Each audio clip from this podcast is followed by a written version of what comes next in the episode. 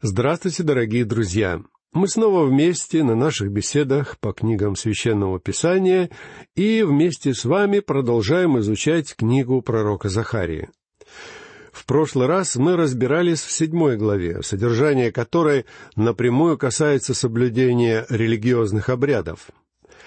Как вы, должно быть, помните, Сарицер, Регем Мелех и его спутники отправились в Иерусалим из Вифиля, чтобы поговорить с иерусалимскими священниками и пророками об иудейском обряде, связанном с отказом от пищи. Также эти люди желали узнать, следует ли вообще соблюдать религиозные обряды. Они говорили священникам и пророкам, «Мы постились, рыдали и плакали», а теперь нам кажется, что это было глупо. Мы не получаем никакого результата. Так продолжать ли нам исполнение обрядов?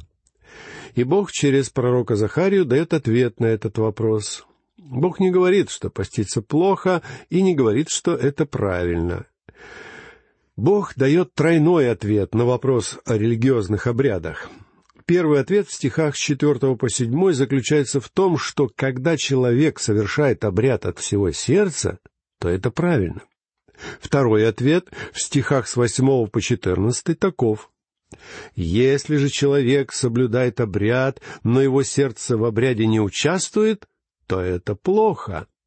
А третий ответ мы найдем в восьмой главе, и состоит он в том, что Божий замысел по поводу Иерусалима не зависит ни от каких обрядов. Хотя израильтяне исполняли обряды, их сердца были далеки от Бога, и за это Бог наказал Иерусалим вавилонским пленом. В седьмом стихе седьмой главы книги пророка Захарии Бог говорит, не те же ли слова провозглашал Господь через прежних пророков, когда еще Иерусалим был населен и покоен, и города вокруг него, южная страна и низменность были населены? То есть Бог говорит, вы ведь выполняли обряды до плена, но я все равно отправил вас в плен. Почему? Да потому что обряды сами по себе ничего не дают. Дело в том, что Ваши сердца были греховны, а состояние сердца — это самое важное. Такова первая часть ответа Захарии на вопрос жителей Вифиля, приехавших в Иерусалим. Когда человек совершает обряд от всего сердца, это правильно.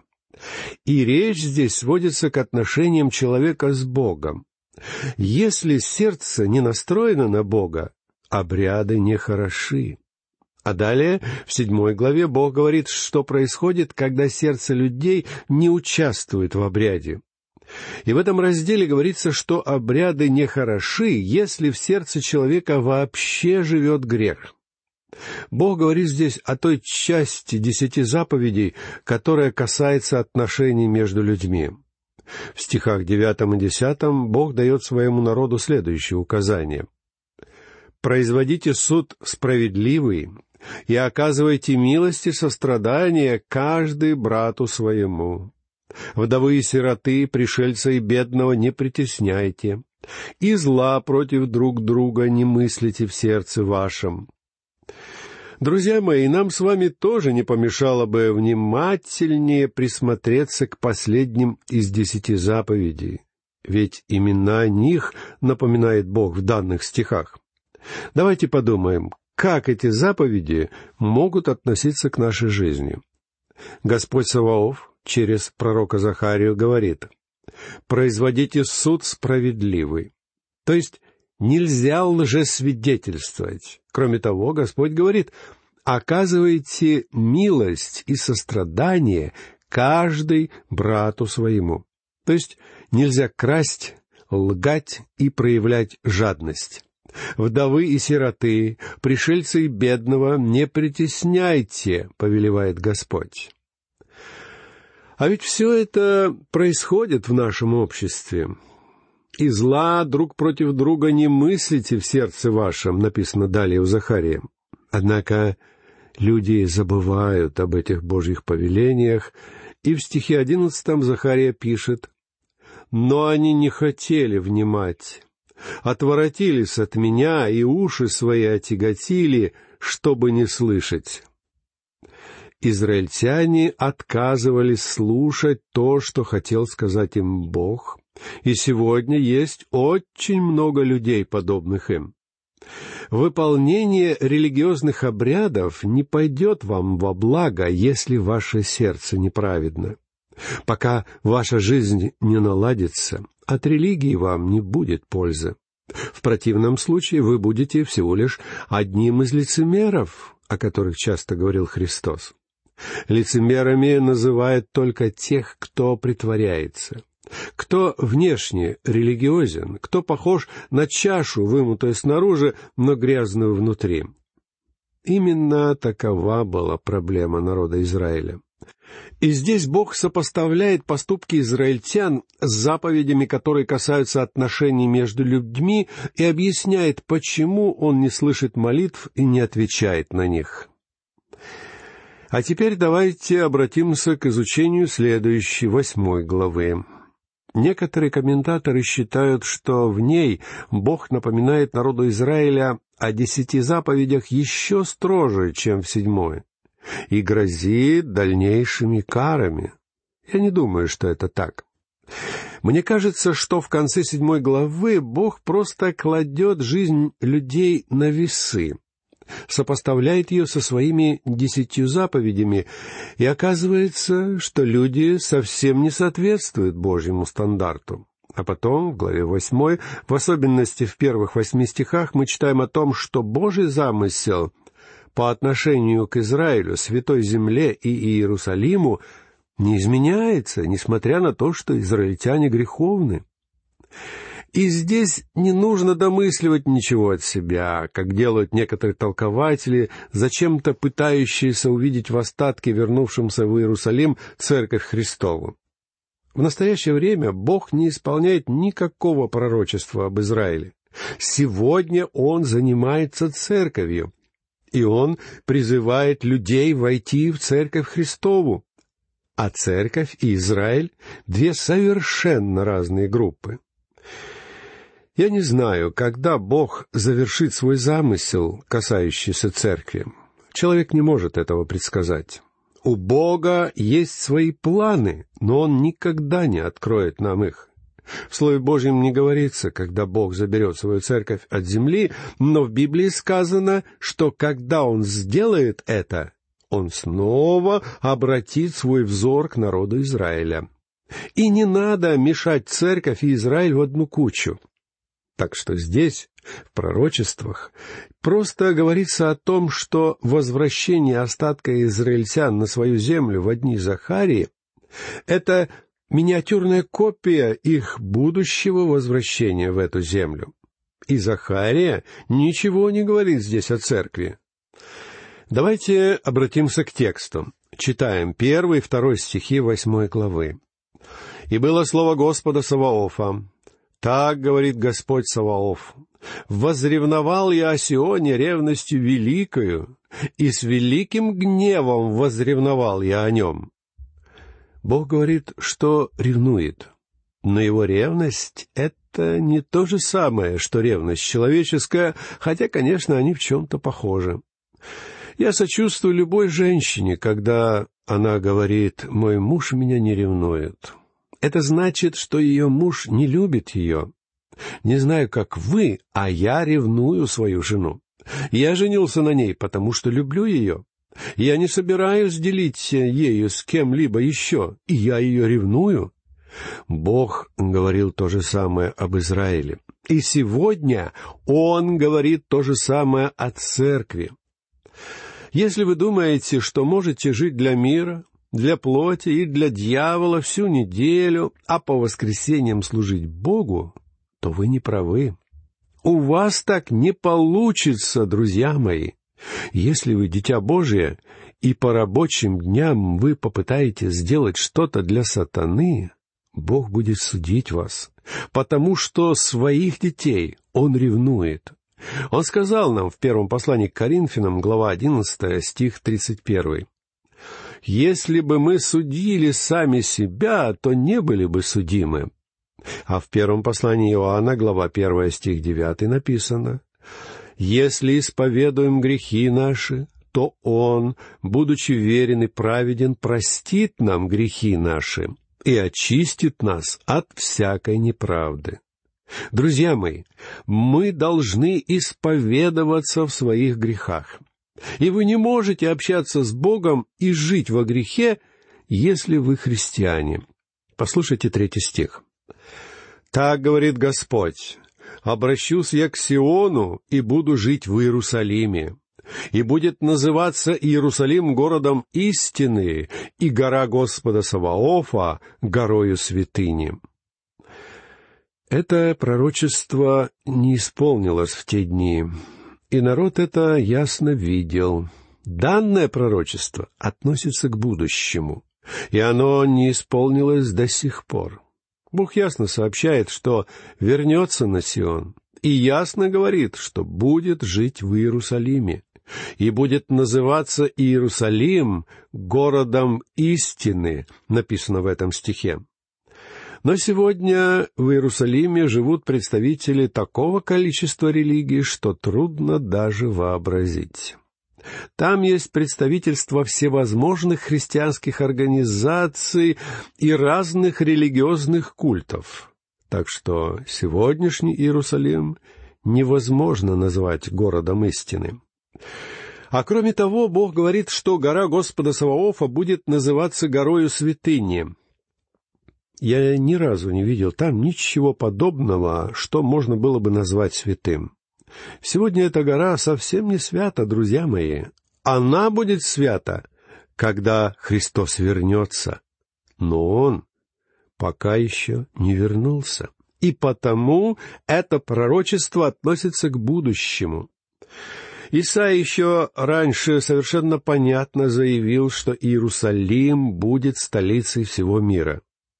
Во второй главе его пророческой книги, стихи первый и второй, мы читаем Слово, которое было в видении к Исаии, сыну Амосову, о Иудее и Иерусалиме. «И будет в последние дни, гора Дома Господня будет поставлена во главу гор и возвысится над холмами, и потекут к ней все народы». Захария здесь описывает последние времена и утешает свой народ. Эти люди вернулись в свою землю, и Бог благословил их в какой-то степени, но это малость по сравнению с тем, что произойдет в будущем. Настанет славный день, который никак не зависит от выполнения обрядов и церемоний, который никак не связан с литургиями и постами, соблюдаемыми в надежде порадовать Бога. Бог говорит, что измениться должно сердце, и Он изменит сердца этих людей. Слово Божье будет исходить из Иерусалима, который станет поистине городом истины. Исаия продолжает свое пророчество в стихах третьем и четвертом. «И пойдут многие народы и скажут, «Придите и взойдем на гору Господню, в дом Бога Иаковлева, и научит Он нас своим путям, и будем ходить по стезям Его. Ибо от Сиона выйдет закон, и слово Господне из Иерусалима. И будет Он судить народы, и обличит многие племена, и перекуют мечи свои на орала, и копья свои на серпы. Не поднимет народ на народ меча, и не будут более учиться воевать. Но этот день еще не настал а потому нам лучше держать атомные бомбы в надежном месте, готовыми к использованию. Но настанет день, когда будет называться Иерусалим городом истины и гора Господа Саваофа горою святыни. Иначе говоря, Захария описывает здесь будущее установление тысячелетнего царства на земле. И в четвертом стихе он продолжает. «Так говорит Господь Саваоф, Опять старцы и старицы будут сидеть на улицах в Иерусалиме, каждый с посохом в руке от множества дней. Иерусалим станет местом, где смогут жить старики. Людям не придется уезжать в дома престарелых или тихие городки. Я хочу высказать сейчас мысль, которая не сделает меня популярным. Все эти дома престарелых рекламируют как замечательные места. Я был в некоторых из них. И, может быть, я и сам отправлюсь в один из них, но, честно говоря, мне не кажется, что жить там очень приятно. Мы с женой однажды обедали в одном таком доме, потому что там хорошо кормили и по разумным ценам. Но тогда, за обедом, я сказал жене, что очень и очень печально видеть вокруг себя только седые головы стариков. И она со мной согласилась. Очень здорово, что в Иерусалиме не будет домов престарелых. В период тысячелетнего царства наши современные методы попечения о престарелых будут усовершенствованы. Старики будут чувствовать себя в безопасности, все будут им рады, и они будут наслаждаться жизнью. Захария продолжает описание в пятом стихе. «И улицы города сего наполнятся отроками и отроковицами, играющими на улицах его». Это значит, что там не будет автомобилей. Мы избавимся от смога и загрязнения окружающей среды.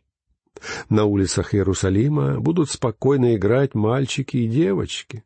Иерусалим будет приятным местом для стариков и детей, друзья мои. Я думаю, что бабушкам и дедушкам будет весело наблюдать за внуками. Но им не придется долго следить за ними. Когда малыши устают, они становятся упрямыми, так что деду становится трудно с ними справляться, и он вскоре отправляет их домой. Но в любом случае чудесно, когда старики могут увидеть маленьких детей. И для детей чудесно иметь дедушку и бабушку, которые могли бы их обнять и сказать, как они их любят. Дети очень нуждаются в любви окружающих, так что это поистине прекрасная картина старики и дети тысячелетнего царства. Иерусалим станет столицей мира, и Иисус будет править в нем. А церкви Христовой уже не будет на земле, потому что она попадет в Новый Иерусалим. Кто-то скажет, «Я думал, что церковь всегда будет со Христом». Да, Писание уверяет нас, что церковь будет с Ним но я думаю, что Христос будет пребывать и там, и там. В тысячелетнем царстве никто не будет зависеть от дорог, как мы сегодня. Я не думаю, что у Христа уйдет больше пары секунд, а может быть и меньше, чтобы совершить путешествие из Нового Небесного Иерусалима в город Иерусалим на земле. Читаем далее. Послушайте шестой стих восьмой главы книги Захарии. Так говорит Господь Саваоф. Если это в глазах оставшегося народа покажется дивным в одни сии, то неужели оно дивно и в моих очах, говорит Господь Саваоф.